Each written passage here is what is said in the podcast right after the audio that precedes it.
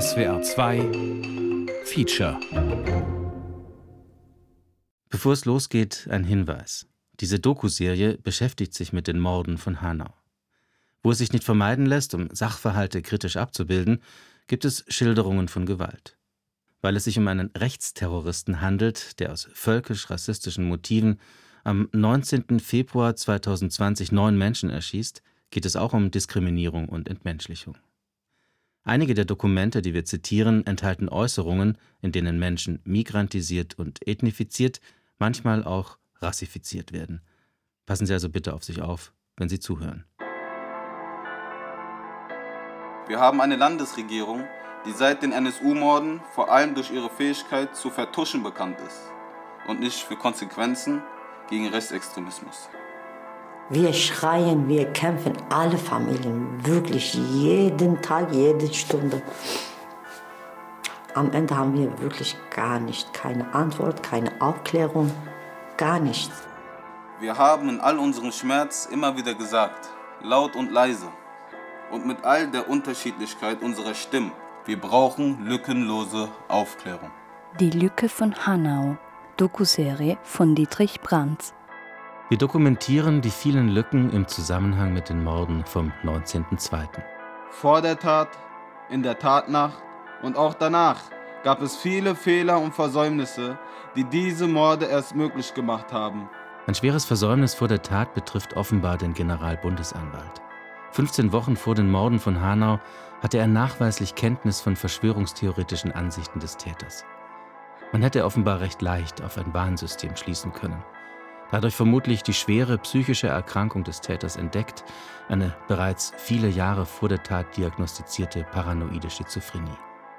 Vielleicht hätte man damit auch die Gefahr erkannt und dann vielleicht noch Daten zum Waffenbesitz abgefragt, um das nötige Gesamtbild einer möglichen Gefährdung zu erhalten. Niemand wurde tätig. Wieso hat keiner den Mörder gestoppt? Zwölf Wochen später sterben neun Menschen. Das ist euer Werk. Wenn ihr Verantwortung übernommen hättet, wäre mein Kind noch am Leben. Es ist aufgrund eurer Nachlässigkeit geschehen. Emis Gürbüz, die Mutter des ermordeten Sedat, Tatort 3 Midnight Bar, sagt dies am 17. Dezember 2021 vor dem Untersuchungsausschuss im Hessischen Landtag. Deutschland ist in meinen Augen schuldig. Das Versäumnis des Generalbundesanwalts werden wir inklusive der gesamten von der Ermittlungsbehörde offenbar nicht gesehenen psychischen Vorgeschichte des Täters ausführlich beschreiben. Jetzt sagt mir, wo wart ihr? Ein weiterer wichtiger und bisher eher wenig beachteter Aspekt beim Mordkomplex von Hanau sind die vielen sozialen Hintergründe der Tat. Der Verfolgungswahn des Täters zum Beispiel könnte im Zusammenhang stehen mit einer milieuspezifischen Angst vor Statusverlust und sozialem Abstieg. Mit seinem Mittelschichthintergrund dokumentieren wir deshalb in dieser Folge auch die soziale Situation sowohl in der Familie des Täters als auch in dem Viertel, aus dem er kommt, der Weststadt. Dort sind auch mehrere Opfer zu Hause, Menschen, die der Täter migrantisiert, ethnifiziert und tötet. Der Rassismus geht immer weiter. Er hört einfach nicht auf. Die Lücke von Hanau, Folge 2. Paranoia des sozialen Abstiegs. Entscheidet am Ende seine Mittelschicht-Herkunft, wen dieser Mann ermordet? Gökhan Sedat, Nessa, Mercedes, Hamza, Willi Viorel, Fatih, Ferhat, Kaloyan. Als der Täter von Hanau am 19. Februar 2020 Kaloyan Welkow, den Wirt der Shisha-Bar La Votre, erschießt, begegnen sich sechs Sekunden lang zwei unterschiedliche soziale Schichten. Das Opfer, Lkw-Fahrer, 33 Jahre alt, europäischer Arbeitsmigrant. Der Täter, BMW-Fahrer, Betriebswirt, Sportschütze, ist zehn Jahre älter und gehört zur Mittelschicht. Er tötet bei keinem seiner Morde wahllos. Immer zielt er auf den sozialen Unterschied. Schaut dieser Mittelschichtmann irgendwie auf seine Opfer herab? Auch weil er meint, sozial höher zu stehen, was Besseres zu sein? Vor allem, wenn er auf Menschen schießt, die im selben Stadtteil leben wie er in der Weststadt, draußen im Vorort Kesselstadt. Welche Rolle spielen seine Erfahrungen in diesem Viertel, in dem er seine Kindheit und Jugend verbringt, wo er zum Schluss sogar wieder bei seinen Eltern wohnt, für seine rassistisch motivierte Tat? Die Weststadt von Hanau gilt seit mindestens 40 Jahren als sozialer Brennpunkt. Heute leben hier 8000 Menschen aus 40 Nationen. Wird er dort zum Rassisten? Wieder befragen wir die Biografie dieses 43-jährigen Deutschen, als hätte er keinen Mittelschichthintergrund, sondern als würde dem Täter von Hanau ein sogenannter Migrationshintergrund zugeschrieben. Da war unser Nachbar, vielleicht 20 Meter neben uns gewohnt, wirklich. Das ist Mirkan Unvar, der jüngere Bruder von Ferhat, ermordet am 19. Februar 2020 im Kiosk 24-7 am Kurt-Schumacher-Platz im Vorort Kesselstadt. 500 Meter entfernt von der Reihenhaussiedlung, in der auch der Täter von Hanau aufgewachsen ist und zuletzt wieder lebt. Und auch eine Woche vor der Tat habe ich ihn noch gesehen. Hier ist an mir vorbeigelaufen. Warum tötet der 43 Jahre alte Mittelschichtmann eigentlich fast nur Männer? Einige Menschen, auf die der Täter schießt, auch Überlebende der Tat, kommen wie er selbst aus Hanau. Manche sogar aus demselben Stadtteil. Mein Name ist Said Idris Hashemi, bin in Hanau-Kesselstadt geboren, ich bin da aufgewachsen, ich habe dort meine Kindheit verbracht, äh, ich war dort in der, im Kindergarten gewesen, ich war dort in der Grundschule, ich war auch nach der Grundschule in Kesselstadt auf der Otto-Hahn-Schule gewesen. Also ich habe mein, fast mein ganzes Leben dort verbracht. Auch Arjin Beecher ist eine Überlebende der Tatnacht vom 19.02. Auch sie kommt von dort. Ich liebe Hanau, ich bin hier erstens groß geworden, ich kenne jeden, jeder kennt mich. Ich verbinde mit Hanau einfach Heimat, ja. Im Format True Doku von Funk, dem jungen Angebot der öffentlich-rechtlichen, spricht Arjin Beecher ein Jahr nach den Morden zum ersten Mal öffentlich darüber, wie sie die Ereignisse in der Midnight Bar erlebt hat. Zuerst ist ihr allerdings wichtig zu sagen, wie vielfältig ihre Stadt ist und wie gut sie das findet. Also in Hanau ist es wirklich so Multikulti. Es ist eine Multikulti-Stadt. Vor allem im Vorort Kesselstadt und dort ganz besonders in der Weststadt. Wo sich vor 50 Jahren noch Kornfelder und Kartoffeläcker ausdehnten. Dort, wo der Täter in einem Reihenhaus mit Gartenstück aufwächst. Heute leben hier Menschen aus 40 Nationen. Klassische Mischbebauung der 60er Jahre. Die Reihenhäuser für Eigentümer stehen zwischen Hochhäusern für Geringverdiener und mehrstöckigen Wohnblocks für kleine Einkommen. Ein Quartier mit nicht immer einfacher Geschichte. Das schreibt die Frankfurter Rundschau zum 50-jährigen Jubiläum der Weststadt über einen Stadtteil, in dem auch der Kurt-Schumacher-Platz liegt. Tatort 4, 5 und 6 der Morde vom 19.02. Hier war immer Leben und seit dem Anschlag trauen sich die Leute einfach nicht mehr so hierher zu kommen abends, sich zu versammeln. Vom Rest des Vororts Kesselstadt, wo unten am Fluss einige hübsche Häuser, ein paar Gründerzeitvillen und das Schloss Philippsruhe stehen, sich überhaupt ziemlich viel Wohneigentum befindet, wird die Weststadt angeblich durch einen mentalen Riegel abgetrennt. Der Kurt-Schumacher-Platz liegt so gesehen im falschen Teil der Stadt, dort, wo die Probleme angeblich beginnen.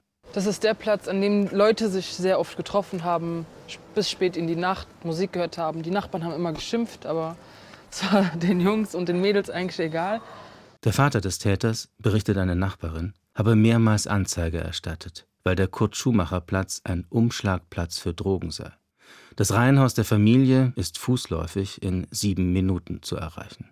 Ja, und wir haben hier eigentlich alles. Lidl, türkischer Markt, Dönerladen, ähm, ein Wächtertbüro, ein Kiosk, eine Apotheke, ein Eiscafé, zwei Friseurgeschäfte. Der Ortsvorsteher räumt ein, es bleibe eine Mammutaufgabe, alle Nationalitäten unter einen Hut zu bringen. Mammutaufgabe setzt die Reporterin der Frankfurter Rundschau fünf Wochen vor den Morden von Hanau in Anführungszeichen. Den Begriff der Nationalitäten, womit offenbar Hanauer Bürgerinnen und Bürger gemeint sind, lässt sie so stehen. Es ist eine Multikulti-Stadt, Kesselstadt auch ganz stark. Ob der eine Hut, unter den in der Weststadt angeblich alle gebracht werden müssen, auch eine Nationalität besitzt, geht aus dem Bericht in der Rundschau nicht hervor. Seit klein auf haben wir gelernt, Mensch ist Mensch, egal ob er biodeutsch ist, ob er deutsch ist mit Migrationshintergrund, ob er Asylant ist, ob er türkischstämmig ist, ob er kurdischstämmig ist, das war uns immer egal. Das haben wir hier gelernt in Kesselstadt. Solange jemand nett zu mir ist, bin ich nett zu dir und da ist mir eigentlich egal, was für Wurzeln du hast.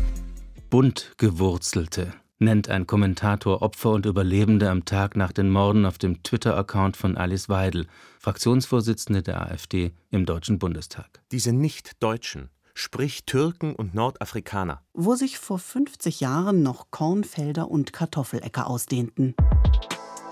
Gökhan, Sedat, Nessa, Mercedes, Hamza, Willi Viorel.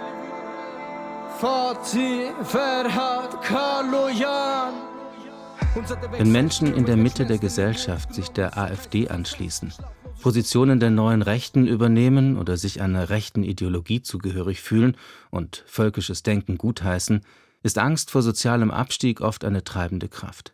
Im Elternhaus des Täters scheint diese Erfahrung schon lange eine gefühlte Wirklichkeit zu sein. Der Hausarzt hatte den Eindruck, dass es in der Familie zu einem sozialen Abstieg gekommen war. Auf jeden Fall entspricht dies der Stimmung im Reihenhauseigentum, als der Täter im Jahr vor den Morden wieder bei seinen Eltern wohnt. Der Vater hat sich durchweg benachteiligt gefühlt. Seinen persönlichen Abstieg habe er mit der Politik in Verbindung gebracht.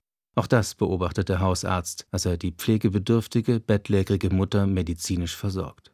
Die Mutter habe erzählt, dass ihnen durch eine ungerechte Güterverteilung, Ausländer etc. ein wesentlicher Nachteil in der Gesellschaft entstanden sei. Ausländer sind schuld? Wie der Staat mit den Deutschen umgeht, ist nicht in Ordnung.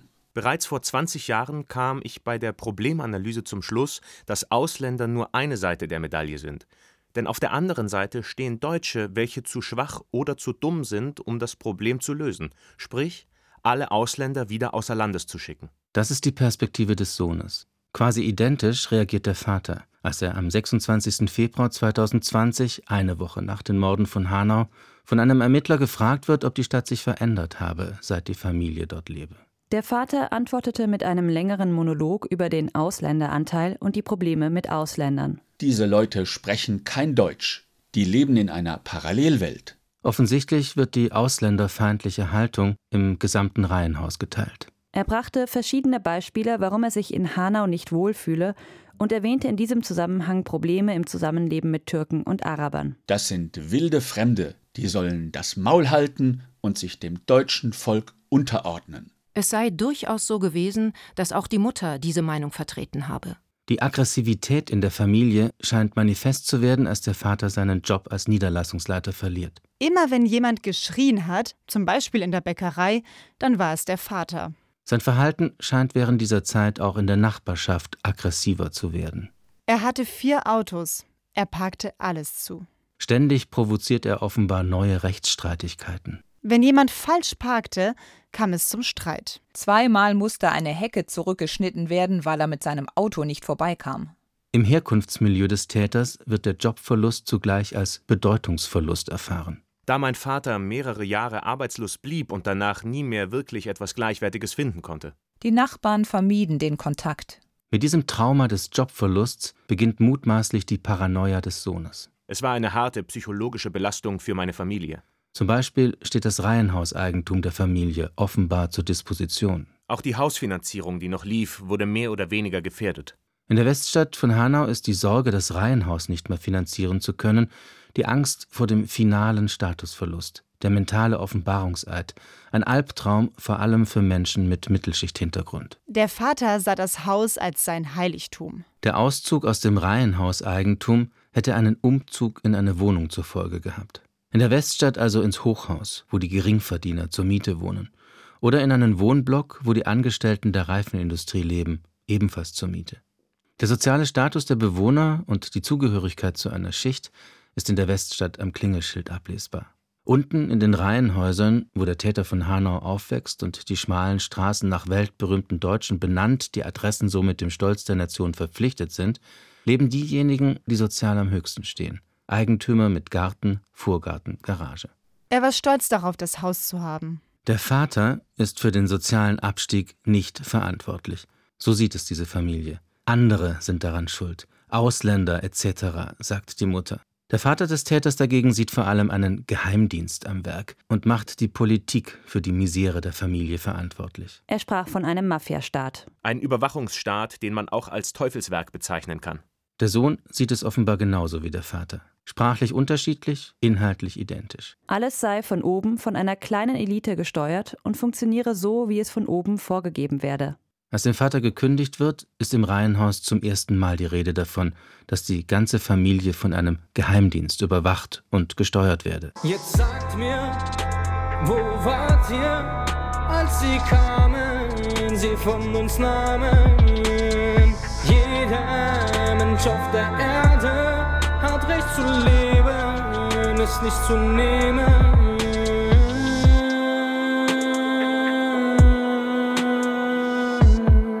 Der Vater ist nach dieser Sicht der Dinge jedenfalls nicht verantwortlich für das Desaster des sozialen Abstiegs, sondern Opfer einer Kündigung, die von einem Geheimdienst herbeigeführt worden sein soll. Diese Kündigung erfolgte übrigens nicht dadurch, dass zwei Geheimdienstmitarbeiter persönlich beim ehemaligen Arbeitgeber meines Vaters vorstellig wurden und diesen dazu brachten, die Kündigung auszusprechen, sondern unsichtbar hat man sich in das Gehirn eingeklinkt und mittels Fernsteuerung das gewünschte Resultat erzeugt. Der soziale Abstieg der Familie geht offenbar mit Schuldzuweisungen, Projektionen und Anzeichen von Verfolgungswahn einher. Für den Täter von Hanau ein Lebensthema.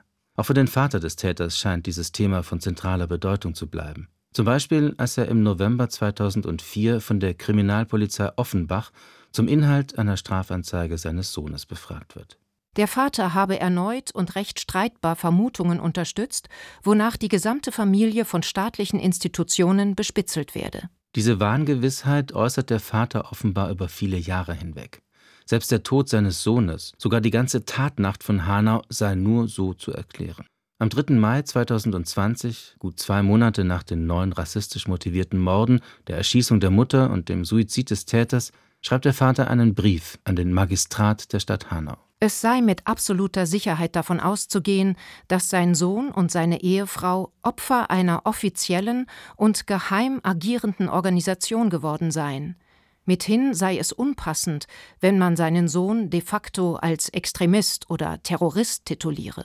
Offenbar handelt es sich bei dieser Wahngewissheit, von einer Geheimorganisation überwacht zu werden, um eine Folie à deux. Also einen zwischen zwei Individuen geteilten Wahn. Der Vater übernimmt einige der Warnthemen des Sohnes. Womöglich war es umgekehrt. Nicht so, wie das forensisch-psychiatrische Gutachten meint, und der Sohn hat einige der Warnthemen seines Vaters übernommen. In den Jahren 2002, 2004 und 2019 bringt er seine Warnthematik insgesamt viermal bei Justizbehörden zur Anzeige. Es seien auch Infrarotkameras eingesetzt worden, die aus größerer Entfernung durch die Wände sehen könnten eine psychische Vergewaltigung.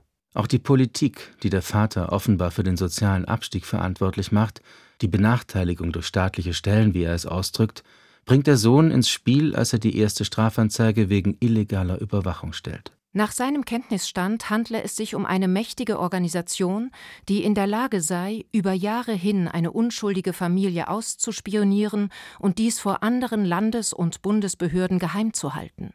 Zweimal konsultiert er im Jahr vor den Morden Privatdetektive. Einmal will er, dass ein privater Ermittler einen Kontakt zum BND herstellt. Wieder ein anderes Mal wendet er sich an einen angeblichen Hellseher in Österreich. Immer will er Beweise für die Wahnwahrnehmungen, wie es das forensisch-psychiatrische Gutachten formuliert. Schließlich stellt er am Mittwoch, den 6. November 2019, 15 Wochen vor den Morden beim Generalbundesanwalt Strafanzeige wegen illegaler Überwachung gegen eine unbekannte geheimdienstliche Organisation. Am 10. November 2019, vier Tage später, also an einem Sonntag, reicht er dieselbe Strafanzeige auch bei der Staatsanwaltschaft Hanau ein. Die Behörde reagiert fünf Tage nach Posteingang offenbar mit einem Aktenvermerk. Besteht bloß aus wirren Verschwörungstheorien. Auch der Generalbundesanwalt sieht keinen Anhaltspunkt für Ermittlungen und keine Notwendigkeit für Nachforschungen. Wieder wird dieser Täter nicht überprüft. Wieder findet kein Abgleich mit Daten zum Waffenbesitz statt. Und wieder werden trotz vieler offensichtlich paranoider Thesen keine Daten zur psychischen Gesundheit eingeholt. Bei der Bundesanwaltschaft wird eine vorgegebene standardisierte Antwortvariante angekreuzt, mit der die Strafanzeige des Täters abgelehnt wird. Deutschland ist in meinen Augen schuldig. Dieses Verhalten des Generalbundesanwalts erinnert an die Situation zu Beginn der Tatnacht, als die Polizeistreife den Rucksack voller Munition und Magazinen auf dem Beifahrersitz liegen sieht und weiterfährt. Dem äußeren Anschein nach bin ich ein ganz gewöhnlicher junger Mann aus Deutschland. Wieder interessiert sich niemand dafür, ob der psychisch kranke Mann mit den wirren Verschwörungstheorien Pistolen besitzt.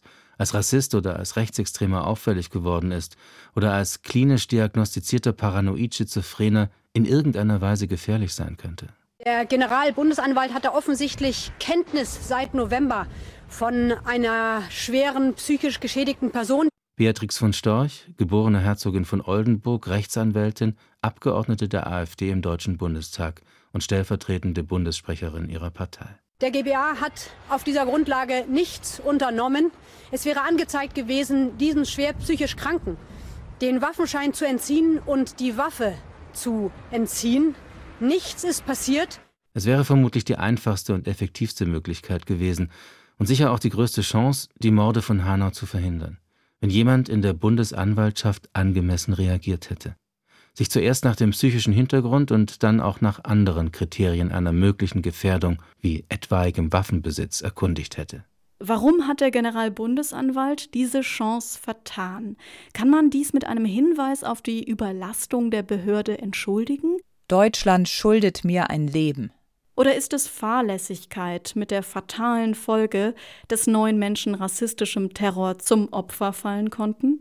Wir müssen darüber reden, dass wir wieder einmal ein schweres Versagen unserer Sicherheitsbehörden haben. Wir sollten aufhören, diese Tat parteipolitisch zu instrumentalisieren, sondern wir müssen reden über den Rücktritt des Generalbundesanwaltes.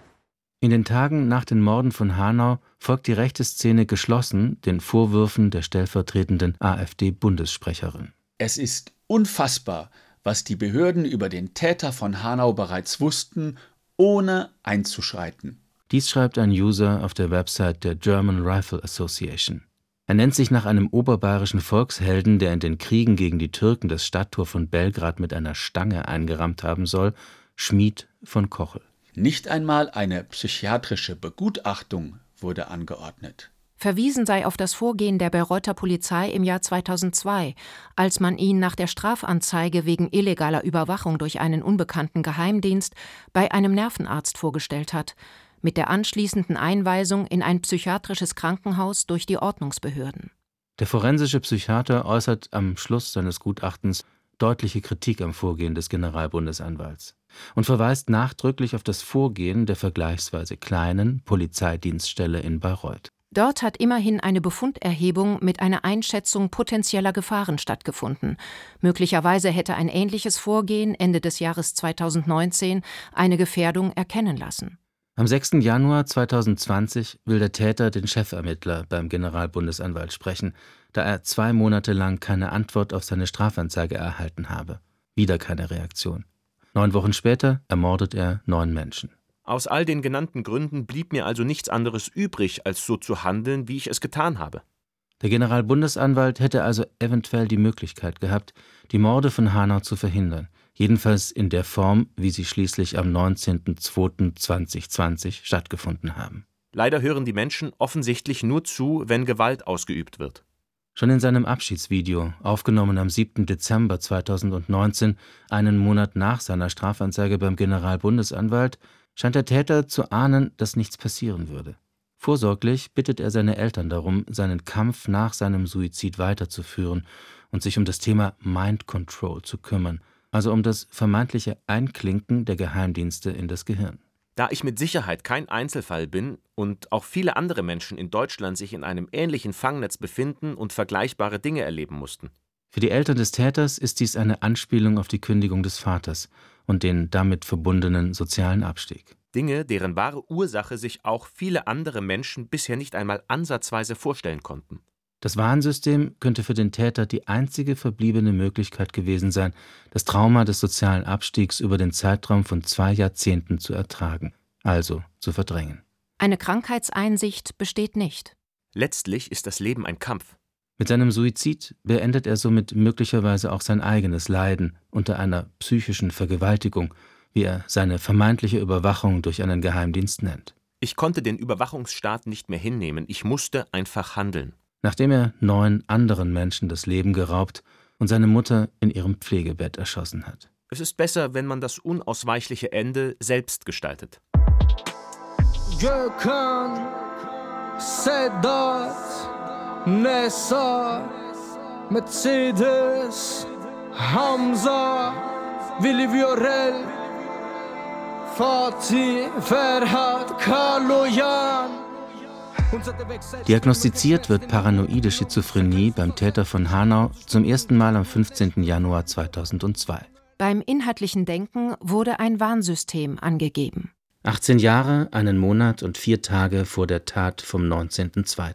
Ein schwer ausgeprägtes Störungsbild, das sich über mindestens zwei Jahrzehnte tief in der Persönlichkeitsstruktur verankert hat. Offenkundig leidet er mehrere Jahre lang unter einer Vielzahl schizophrenie-typischer Symptome. Störungen des Ich-Erlebens, bizarre Wahninhalte, akustische Halluzinationen in Form von Rede und Gegenrede, psychotische Erinnerungsverfälschungen, eine massive Deformierung der Willensfunktionen etc.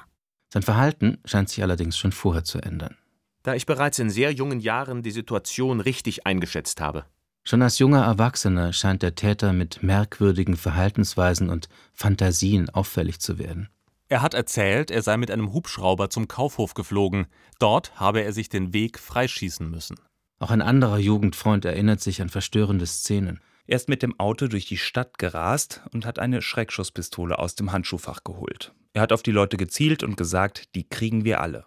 Einmal soll er bei einer Party Streit gesucht haben.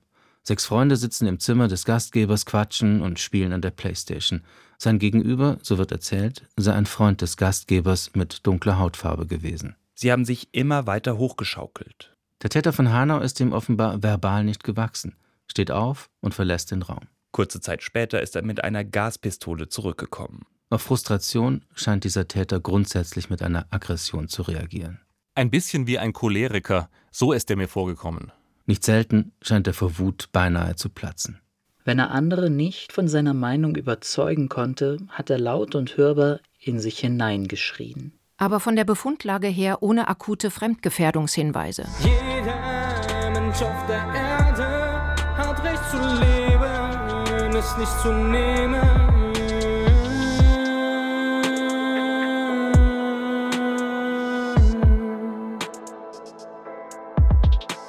Jetzt sagt mir, wo wart ihr, als sie kamen, sie von uns nahmen?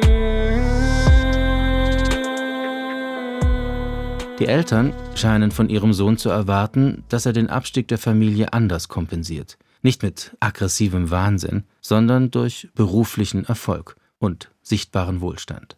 Früh gab es offenbar einen Willen zum sozialen Aufstieg, deutlichen Ehrgeiz und ein starkes Selbstbewusstsein, verbunden mit der Vorstellung von großer Karriere. Der Impetus, Karriere zu machen, wird im Täter früh verankert. Abitur an der Hohen Landesschule, einem Gymnasium mit Tradition, gegründet 1607, Schüleraustausch in Florida und als Grundlage fürs Geschäftsleben in Frankfurt eine Ausbildung zum Bankkaufmann. Sie haben ihn unter einen enormen Erfolgsdruck gesetzt. Im Wintersemester 2000 beginnt er ein BWL-Studium in Bayreuth mit Schwerpunkt internationales Management. Er hatte sehr ambitionierte Lebensziele. Seine Idee war, im Bereich Finanzwelt, Vermögensbildung oder Börse aktiv zu werden. Macht auf Obercool und Karriere. Er hat immer gedacht, er sei mega intelligent und allen anderen überlegen. Er sah sich als künftigen Vorstand. Das weiß einer seiner Professoren in Bayreuth, dem sich der Täter allem Anschein nach anvertraut hat. Bayreuther Ökonomen hielten ihre beschauliche Uni schon immer für etwas Besonderes. Elitedenken, Lernmarathon und nächtliche Eskapaden inklusive. So formuliert es die Wirtschaftswoche in einem Artikel über seine Kommilitone. Ich wollte das Beste haben oder gar nichts. Bekannt sind die Bayreuther Ökonomen für den radikalen marktliberalen Kurs. Das Prinzip der besten Auswahl scheint der Täter in jedem Lebensbereich anwenden zu wollen. Blond muss die Frau jedenfalls sein, außerdem erfolgreich. Ein Kompromiss, nämlich eine weniger gut aussehende Frau zu nehmen, kam nicht in Frage. Eine gut aussehende, blonde Erfolgsfrau ist damals seine Kommilitonin Alice Weidel, heute AfD-Fraktionsvorsitzende im Deutschen Bundestag. Sie studiert zur selben Zeit an derselben Fakultät in Bayreuth und entspricht offenbar dem erotischen Beuteschema, das der Täter in seinem sogenannten Manifest recht ausführlich beschreibt. Und zwar nicht allein, weil sie blondes Haar hat, sondern vor allem auch, weil sie im vorletzten Studienjahr des Täters Doktorandin und Assistentin von Peter Oberender ist, einem damals sehr bekannten Bayreuther Professor. Die Kriterien des Täters für heteronormative Bestenauswahl scheinen erfüllt zu sein. Ein abgeschlossenes BWL-Studium, das beschriebene Aussehen und sie musste natürlich intellektuell in der Lage sein, eine solche Doktorandenstelle ausfüllen zu können. Alice Weidel ist eine der Besten des Jahrgangs, als sie 2004 ihr Diplom macht. Der Täter von Hanau hingegen gehört zu den Schlechtesten seines Jahrgangs, fällt mehrfach bei Prüfungen durch, muss Härtefallanträge stellen, um eine dritte Chance zu bekommen. 2007 schließt er mit der Note 3,1 als drittschlechtester seines Jahrgangs ab. Trotz der schlechten Diplomprüfung performt er im ersten Job das Elitedenken seiner Universität. Überheblich, arrogant, besserwisserisch. Seine Teamleiterin legt ihm die Kündigung nahe. Er wollte von Anfang an seine eigene Vorgehensweise durchsetzen, die zum Teil nicht mit der Geschäftspolitik in Einklang zu bringen war. Im nächsten Job macht er genauso weiter. Beratungsresistent. Er hat nicht nach links oder rechts geschaut, sondern sein Ding durchgezogen. Bei seinem dritten Arbeitgeber, einer international erfolgreichen Ratingagentur, wird das Arbeitsverhältnis bereits während der Probezeit beendet. Weil er nicht den sozialen und qualitativen Erwartungen des Unternehmens entsprochen habe. Die einzige längere Anstellung findet er in München bei einem Preisvergleichsportal. Man bescheinigte ihm ein gutes Fachwissen. Unter seinen damaligen Kollegen, offenbar alle männlich, gilt er als Workaholic. Er ist oft spät, so gegen elf, zur Arbeit gekommen und dann entsprechend lange geblieben. Ein Privatleben hatte der nicht. Im zwischenmenschlichen Bereich herrschte eine gewisse Kargheit vor. Manche Verhaltensweise des Täters von Hanau finden seine Kollegen in München bizarr. Sehr auffällig war sein extrem abgeschotteter Arbeitsplatz. Er hat sich mit Sichtschutzwänden und Schränken regelrecht eingebaut.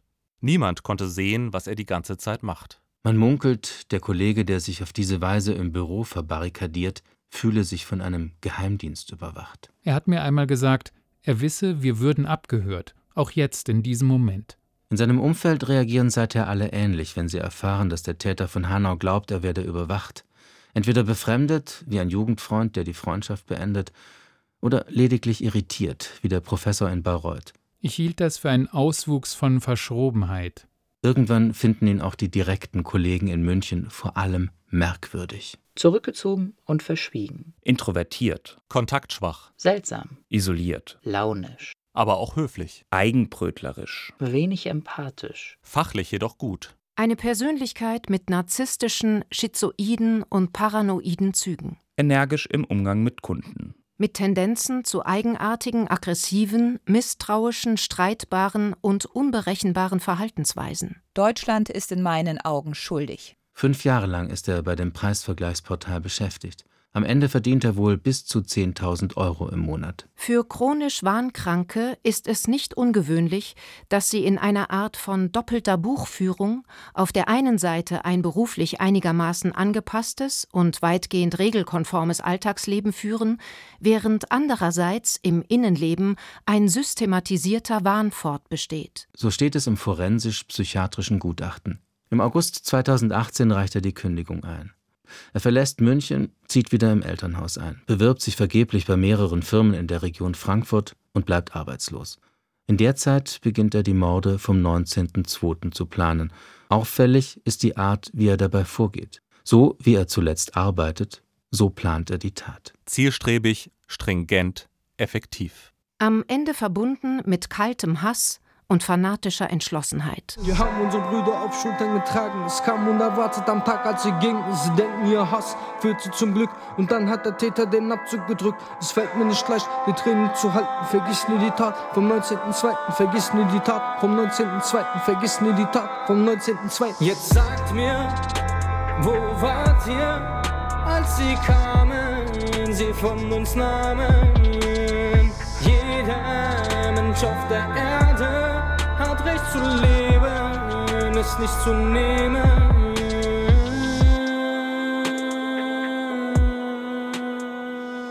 Um die Entschlossenheit, den Fanatismus und die Akribie zu dokumentieren, mit der die Tat vom 19.02. geplant wird, folgen wir dem psychisch kranken, rassistisch motivierten Täter aus dem Vorort Kesselstadt zunächst wieder auf seinem Weg in die Innenstadt.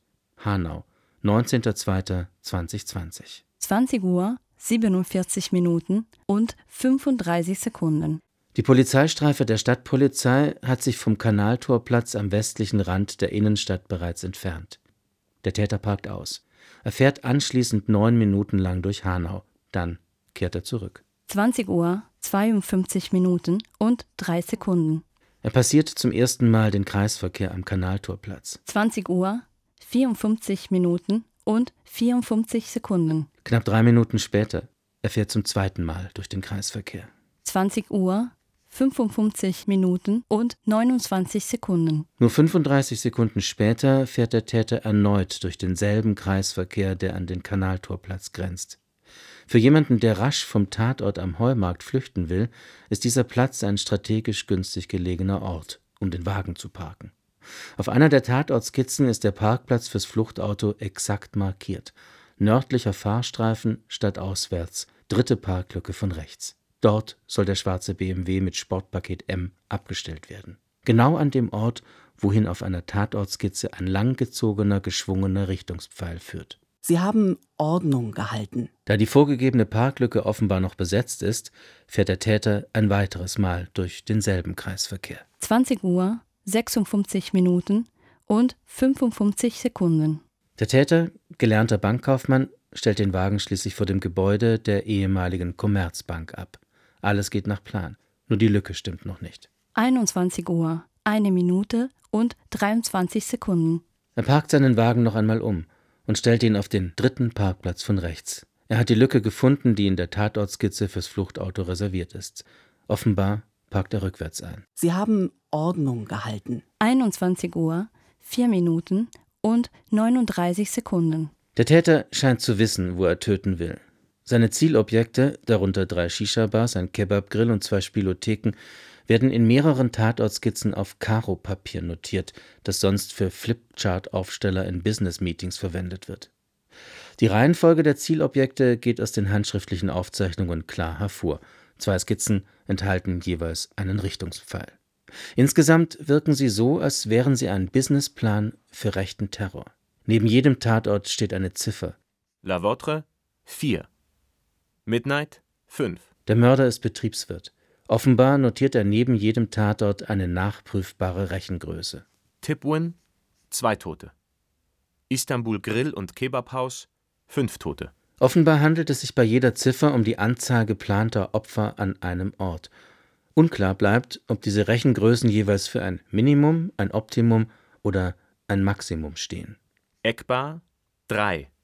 Spielothek Domino, ebenfalls 3. Spielhalle Atlantic City, Schrägstrich Daluna Bar. Unleserlich. Nicht alle geplanten Tatorte sind auf allen Skizzen verzeichnet. Außerdem variiert die offenbar anvisierte Anzahl Toter an den einzelnen Tatorten von Skizze zu Skizze. Mal ist sie höher, mal niedriger. Aber jedes Mal ist sie akribisch notiert. Offenbar immer in der Handschrift des Täters. Le Bar 5. Kiosk 207, drei Tote. Werden alle auf dem Zettel notierten Ziffern im Bereich Heumarkt addiert, ergibt sich die Summe 30. Auf einer Tatortskizze steht diese Zahl tatsächlich neben dem griechischen Buchstaben Sigma, dem Symbol für die Summe einer Addition, ähnlich wie in einer Excel-Tabelle. Sigma 30. Allein in der Innenstadt von Hanau könnte der Täter also mindestens 30 Morde geplant haben. Neben einem weiteren Sigma-Symbol steht eine 10. So viele Tote waren vermutlich im Vorort Kesselstadt geplant. In der Arena Bar, im Kiosk 24-7 und im Relax, einer Bar, die vom Ordnungsamt am Tag vor der Tat geschlossen wird. Anvisiert waren also zehn Morde in Kesselstadt plus 30 in der Innenstadt. Sigma 10 plus Sigma 30. Mindestens 40 Menschen will der Täter von Hanau also in kürzester Zeit töten glaubt man dieser rasch hingeworfenen, etwas unsauber gezeichneten Tatortskizze mit den Sigma-Symbolen. Nicht neun Morde, wie am 19.02. geschehen, quasi NSU in einer Nacht, sondern Christchurch in fünf Minuten.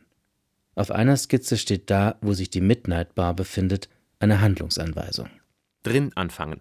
Sie haben Ordnung gehalten. Jeder Tatort ist so präzise eingezeichnet, dass die Umrisslinien der Rechtecke, mit denen offensichtlich die Tatorte angezeigt werden, deckungsgleich sind mit dem Karo-Muster des Flipchart-Papiers.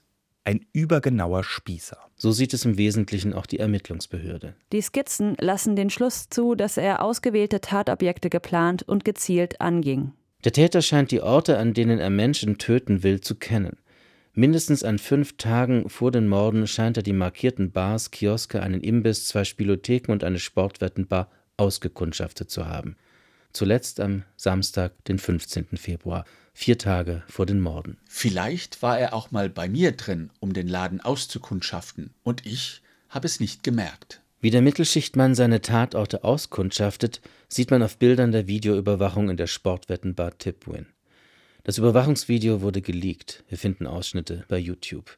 Man erkennt, wie der Täter bei einem der möglichen Opfer im Tipwin an der Theke ein Mineralwasser in einer Halbliter PET-Flasche kauft.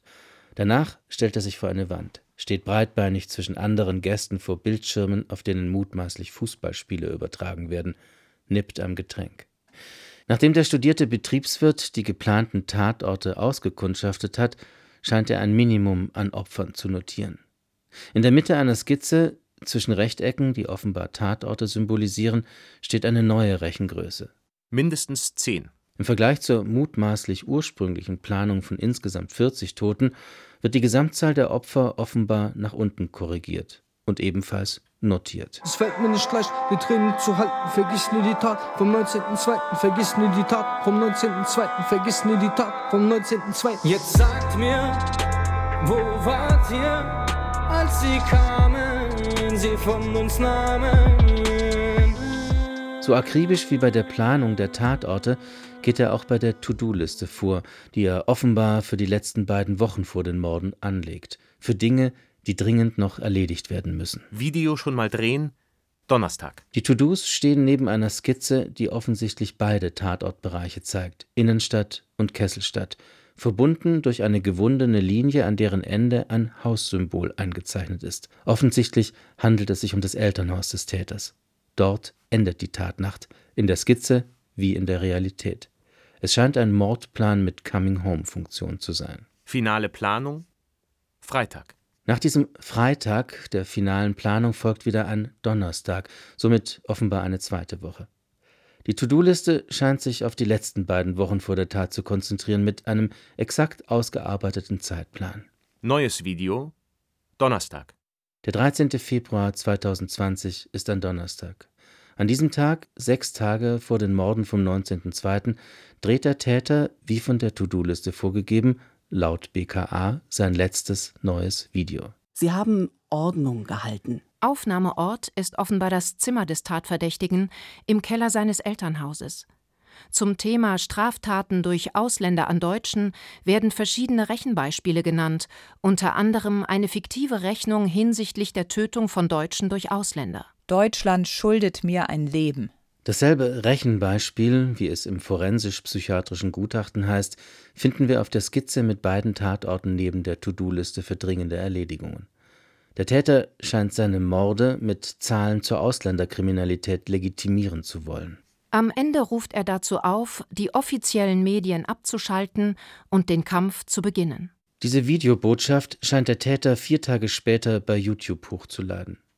Ebenfalls am 11. Februar 2020, acht Tage vor den Morden, wird auch das YouTube-Video mit seiner fast einstündigen Botschaft an das ganze deutsche Volk auf seiner Homepage verlinkt. Aufgenommen in einem professionellen Studio in München am 7. Dezember 2019. Bereits am 9. Juli 2019 scheint er bei einem Büro in München ein Angebot für das Erstellen und Betreiben dieser Homepage eingeholt zu haben. Die Adresse habe gelautet vorname-nachname.de. So will der Täter mit seinen Botschaften gefunden werden. Namentlich. Auch seinen Begründung genannten Text, später als Manifest bekannt, veröffentlicht er auf seiner Website. Er wird bereits am 13. April 2019 als Word-Datei angelegt.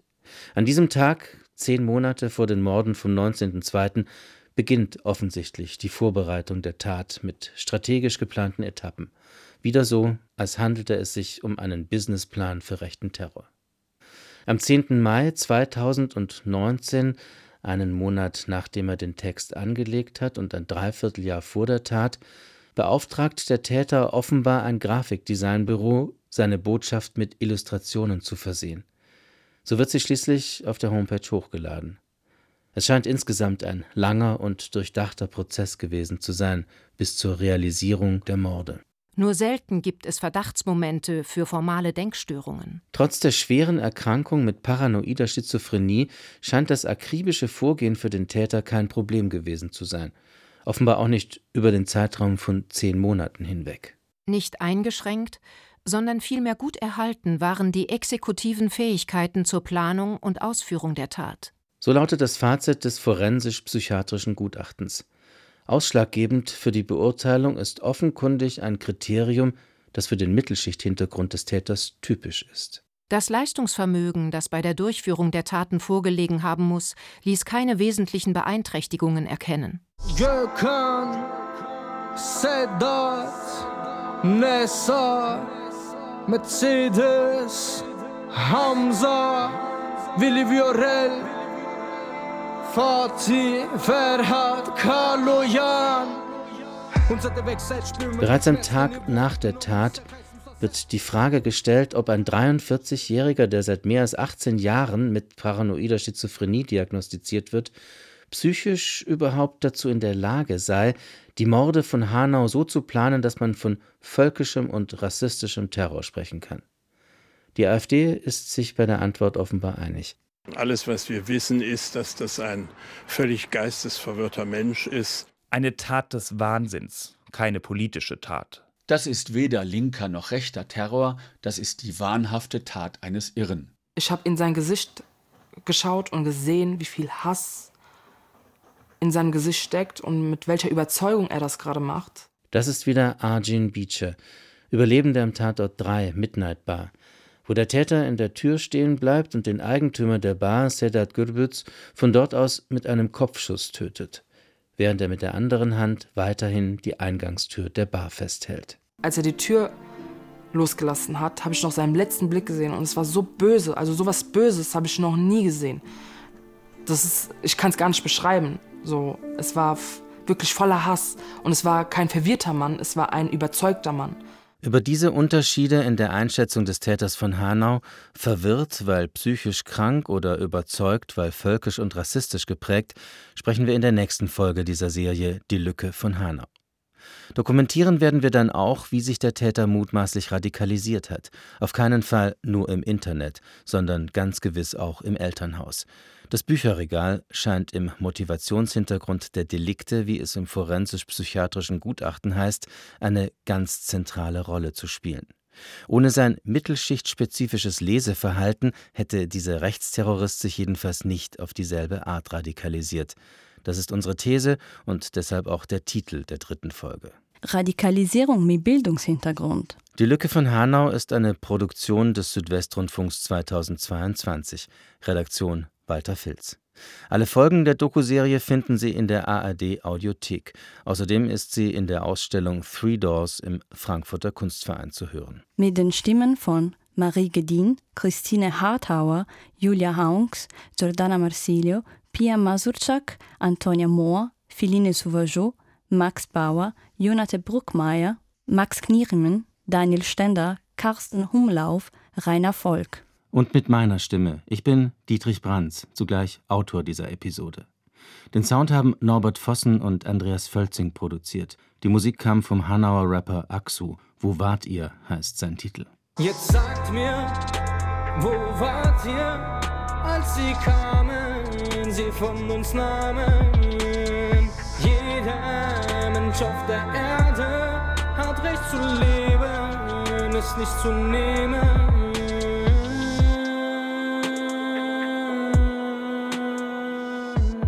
Für viele waren die Morde von Hanau eine Zäsur in der Biografie, auch im Alltag, weil sich die Wahrnehmung der Umgebung und das Verhalten in der Öffentlichkeit verändert hat. Stellvertretend für viele sagt es Peter Minnemann, Überlebender am Tatort 6, Arena Bar. Er hat jetzt das Schlusswort. Also anfangs habe ich mich, also vor dem Anschlag habe ich mich überhaupt nicht unsicher gefühlt. Aber ich, jetzt mittlerweile muss ich schon so irgendwie alles im Blick haben, was um mich herum passiert.